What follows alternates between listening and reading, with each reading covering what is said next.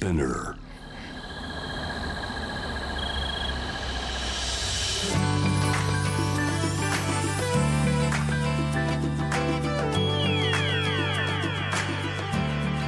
エネオス4 Hour Earth One by One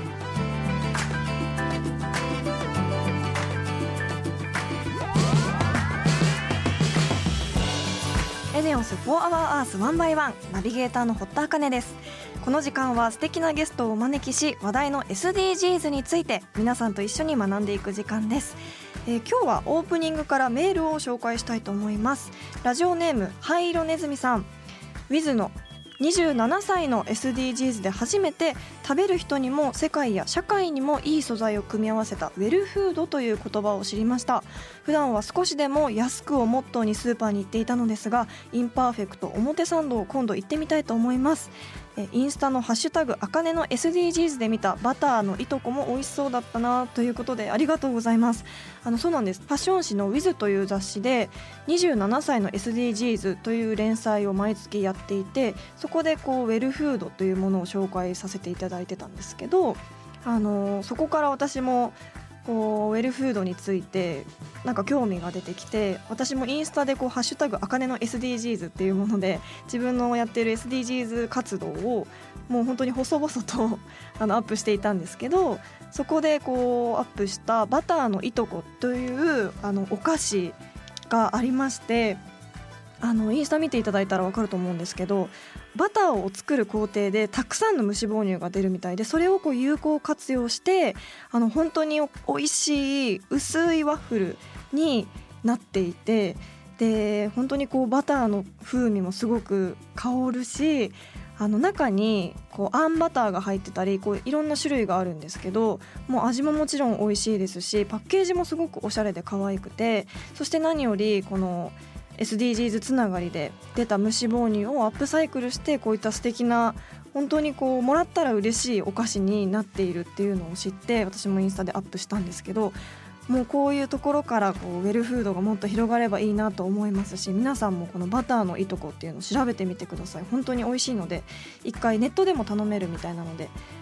注文して食べていただけたらなと思います。ということで本日も SDGs 学んでいきたいと思います。そんな地球の未来を考えるこの番組はエネオスの提供でお送りします。エネオスもアジアを代表するエネルギー企業として安定的なエネルギーの供給や低炭素循環型社会への貢献のため地球に優しい新時代のエネルギーに挑戦する事業活動を通して SDGs で目指す持続可能な社会の実現に貢献しています。かなりいろいろな活動をしているようなのでそのあたりも番組で紹介していきたいと思います。そしてこの番組は JWAVE をキーステーションに FM ノースウェーブ ZIPFM、FM802、クロス FM、JFL5 曲をネットしてお送りします。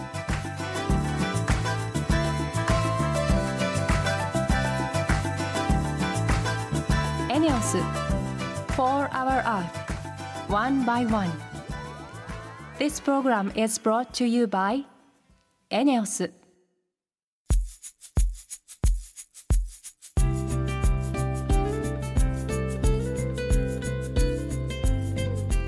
ネオス4 Hour Earth 1 by 1本日のトークテーマは SDGs の目標6安全な水とトイレを世界中にです。そして今回は AI で作る水というものがポイントらしいんですがどういうことなんでしょう？この後ゲストの方に伺っていきます。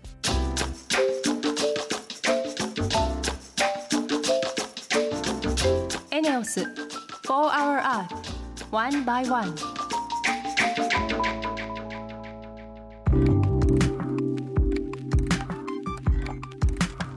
茜がナビゲートしているエネオス4 Hour Earth 1 by 1本日も素敵なゲストの方とリモートでつながっています。新たな水インフラの開発で水問題に立ち向かうウォーター株式会社代表取締役社長 CEO の前田洋介さんです。よろしくお願いします。よろしくお願いいたします。前田です。いろいろとお話伺っていきたいと思いますがまず前田さんのプロフィールをご紹介させていただきます東京大学在学中より住宅設備メーカーの水回りシステムの開発などに参加しさらにあのチームラボでもエンジニアとして勤務。その後2017年12月ウォーター株式会社に参画し2020年4月より代表取締役社長 CEO を務められております。ええー、大学在学中からいろんな活動をされていたということなんですがちなみにチームラボでは何をされていたんですか？センサーとかあとデバイスの制御システムとかそういうのの開発をさせていただいてまして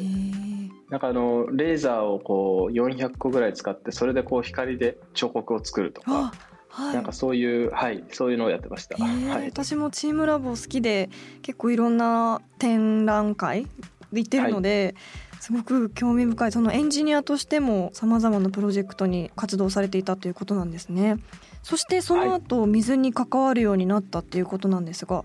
この水問題を意識されたきっかけっていうのは何だったんですか？そもそも高校の時に、えーと、水処理の研究をやってたんですよ。はい、でそうこうしてた時に大学入って東京の大学に進んだんですけれども合格発表が2011年の3月10日にありまして、はい、あの合格だったって言って喜んで寝て起きて次の日に大震災が起きましてでそれでその上下水道が止まっちゃって断水してあの水が使えなくなったんですね。はいなんかその時にこうどこが断水してるのかとか、うん、でどこだったらこう川の水とか使えるのかっていうのは全く分からなくなってそれでしかも周りの人はそれが当たり前だみたいな顔してたんで、はい、なんだこれはっていう。っていうのも私の実家は徳島県っていうあの、はい、はい、非常に田舎のところの山の中で、うん、そこだとこうどこにでもこう川とか流れてますし、はい、あと水道もないんですけども、うん、水は使えるっていう状況で、はい、断水とかっていうふうなこともあったとしてもなんかあのホースに落ち葉が詰まったとかそういう話で、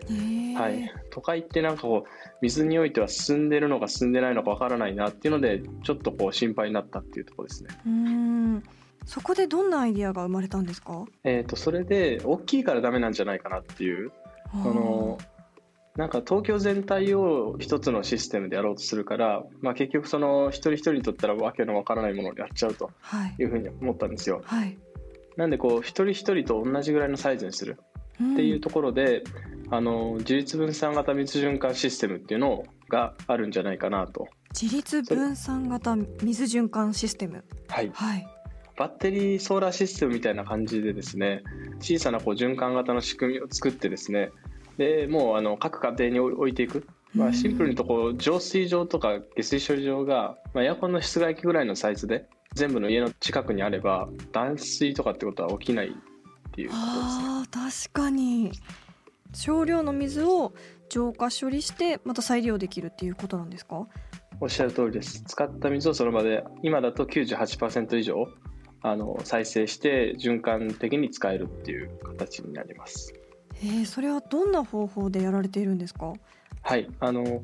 本当にあの浄水場とかをですね10万分の1ぐらいに小さくしたものなんですけれども、はい、浄水場には大きい膜とかがついてるんですけども、うん、そういうのもこう全てコンパクトにして機械を作ってるんですけれども、はい、ポイントは AI なんですよ。AI、えー、はい。浄水場とかってあの結構職人の世界で要はフィルターだけあってもなんか水処理ってこううまくいかないんですよ。それをなんかの熟練の職人の方が経験と勘の世界でうまく運用管理することで浄水場っていうのはこう成立してるんですけれどもそれをこう全部 AI であの代替するっていうことをやってます。へえ私もう機械が全部勝手に水を循環させているもんだと思ってそんな職人の世界だっていうのを知らなかったから驚きです。その水と AI っていうのは一体どんなものを使っていらっしゃるんですか？AI の中であの機械学習っていう分野があるんですけれども、はい、そのデータをどんどん貯めていけばあのどんどんどんどん、まあ、いわゆるこう、まあ、人間と近いんですけれどもこうデータが増えていけばその、まあ、職人さんもこう経験を積んでいけばあの上手くなっていくように。はい。機械学習のモデルってもデータが増えていくと精度が上がっていくんですけども、うんうん、それを用いてシステムを構築してまして使えば使うほどこう水処理の効率が上がるっていうような類の AI を使って水を循環してます。へえ。具体的にはどんな製品になってるんですか？例えば上下水道がなくても使えるシャワーとか、はい、あとは手洗い場とかそういうものを作ってまして、はい、はい、こうポータブルでその場ですぐ設置できるっていうものなんですか？あそうですそうです。あのもう本当家電みたいな感じであの電源コンセント挿してで最初水を20リットルだけ入れるんですけど、はい、そうするとあの、はい、も水道管とかなくてもずっと手洗いができるっていう形になります。えー、それってあの被災地とかそういうところにもあるとすごくいいですよね。あ本当にそうなんですよね。あの例えばですけど、まあ、あの最初は2016年の熊本地震から、はい、そこからこうなんだかんだ毎回災害が起きるたびに使っていただいてまして今まで日本中で2万人ぐらい2万人以上の方に使っていただいてます。えっと、シャワーも浴びることができるんですよね。はい、はい、シャワーも浴びられます。へえ。シャワーだとですね、あの普通に浴びると50リットルぐらい水が必要なんですけども、はい、弊社の製品だと大体こう 500cc から1リットルぐらいの水があればあのシャワーが浴びられると言いますかあのはい。それ98%はい。どのくらいの綺麗さなんですか？お水の。あえーと、水はですね数字でいうと99.9999%の純度なんですけれども、以上以上の純 あの純度ではい、でまあ、か分かりやすく言うと水道水よりも綺麗なんですよ。えー、すごいなんでかっていうと、まあ、その浄水場ってきれいなきれいにした水ってその後水道管とか通ってくるじゃないですか。はい、でその中でいろいろ入っちゃうんですよね。ただ弊社の製品だとあの水、まあ、水を処理したその場でこう出てくるんであ循環したてのお水がその場で使えるから、はい、99.99%も綺麗なお水が使えるんですね。あそうです。99.9999%ですね。はい、えー、なるほど。最後に前田さんの今後の目標についてお聞かせ願えますか、やっぱり日本の外にもですねまだこう上下水道がこう、えー、ない場所っていうのがいっぱいあって、うん、で例えばこうコロナの状況下の中で、はい、手洗いができない人口って大体こう世界で40億人ぐらいいるっていうふうに言われてるんですよ。でそれってこう非常にこう恐ろしいことだなっていうふうに思いまして、はい、実際あの東南アジアとかアフリカとか行ったんですけども本当にこう水使えない場所って多いんですよね。でそういうところに水道引こうとすると本当に10年とか20年とかかかるんですけれども、はい、はい、まあ、こういうこう状況下の中で待ってられないような場所もあるじゃないですか。例えば病院とか。病院でもこう手術の前に手を洗えないとかっていうのはざらにあるんですよ。はいでそういうところに上下水道10年20年待つんじゃなくて我々のこうプロダクトが行ってもう行ったその日から水が使える、うん、これをこうあのやりたいっていうのが今後の目標です。今はまだこう馴染みがないかもしれないですけど私たちの普段の生活でいつかもう当たり前にある世界になるかもしれないですよね。ここも早く普及させたいと思っております。はい、すごく素敵な取り組みを応援しています。本日のゲストはウォータ株式会社代表取締役社長 CEO の前田洋介さんでした。ありがとうございました。ありがとうございました。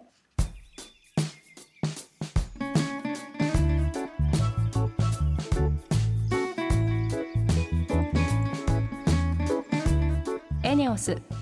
For Our Earth One by One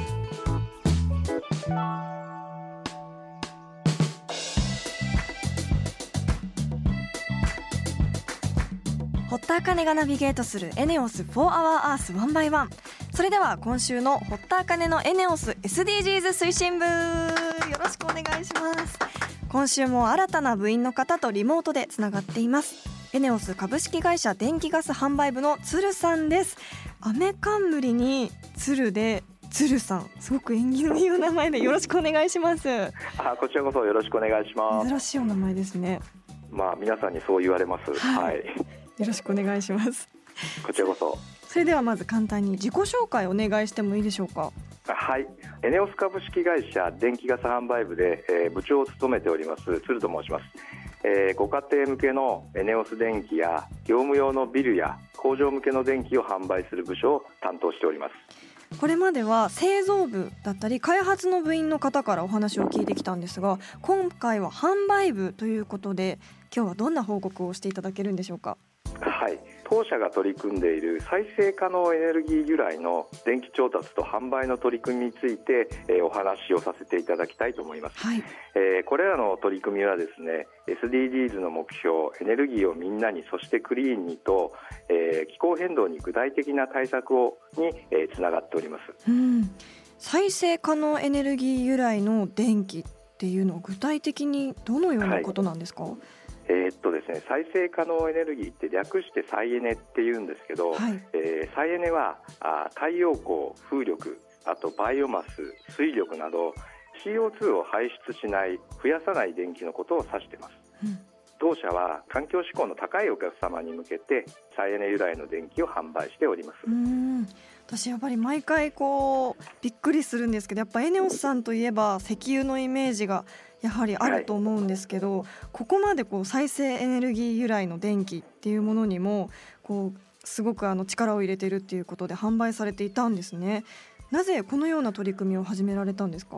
あのご存知の通りですね世界的に低炭素社会への取り組みが非常に加速してまして、えー、まあ、当社が社会に必要される企業で、まあ、あり続けるためにも低炭素、えー、循環型社会への貢献ができる、えー、取り組みとして、え再エネ販売を始めております。再エネ由来の電気といってもどのようなものを販売されているんですか？はい。あの主にバイオマス発電所由来の電気と水力発電所由来の電気を販売してます。バイオマスってよく聞くんですけど改めてバイオマス発電ってどういう電気なんでしょうか？はい。あのバイオマス発電は木くずとか間伐材あとゴミなどを燃料に使うことであの CO2 を増やさないカーボンニュートラルな発電方法のことを言います。えー、ゴミが燃料になるんですか？えそのバイオマスによる電気もどこかの企業とエネオスさんが連携されてるっていうことなんですか？あそうです。あの川崎バイオマス発電所と共同で取り組んでおります、えー、この発電所はですね神奈川県の SDGs パートナーにも登録されておりまして SDGs の取り組みにとても熱心です、うん、またあの川崎市内の廃材に加えまして大豆カスとかコーヒーかすこれを発電用燃料にしておりまして、えー、地産地消の先駆的な取り組みを行っておられます。はい、大豆かすやコーヒーかすが燃料になるんですね。はい、本当に無駄なものなく再利用されていてこちらもなんか気持ちよく使えますよね。それだったら。そうですね、うん、はい燃料の調達から発電まで本当に SDGs を意識した取り組みを行ってらっしゃるなと思ったんですけどこれらの電気っていうのはどのようなお客さんに販売されているんですか？はい。あの主に100%再エネの使用を目指される RE100 を掲げるお客様や、えー、環境意識の高いお客様へやはり販売しております。もう一つの水力発電はどこから電気を仕入れてるんですか？はいえー、東京都交通局さんがお持ちになってます奥多摩にある水力発電所からの電気を今年から3年間調達することになってます、はい、1年間に、はい、発電する電力量は一般のご家庭の3万5000世帯分に相当しますが、えー、これらの販売については、えー、次回紹介させていただきたいと思います、えー、じゃあ3年間限定で使用できるっていうことですか？そうですね。とりあえず今回は3年間ということです。はい。面白い取り組みですね。エネルギーを本当に作り出すだけじゃなくて、クリーンな電気の販売もされてるなんて本当に驚きです。はい。他にもまだ取り組みがあるということなので残念ながら今回お時間が来てしまったということなんですが続きはまた来週ご報告よろしくお願いしますエネオス電気ガス販売部の鶴さんありがとうございましたはいありがとうございましたエネオス4 Hour Earth one by one.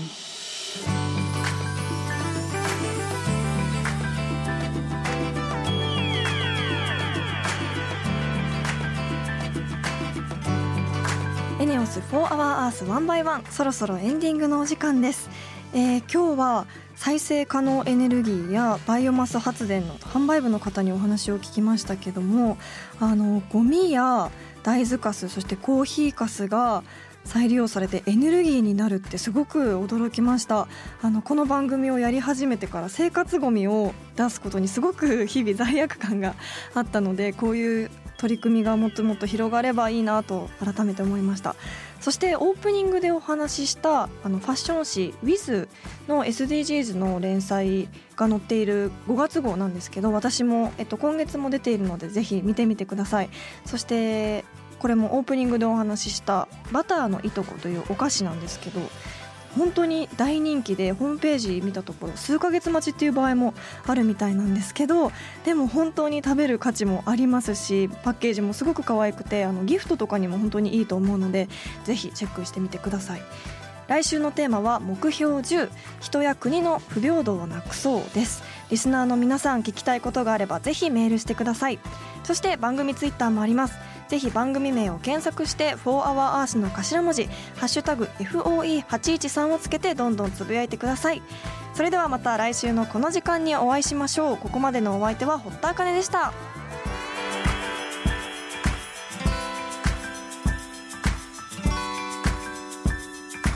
エネオス4 Hour Earth One by One This program was brought to you by エネオス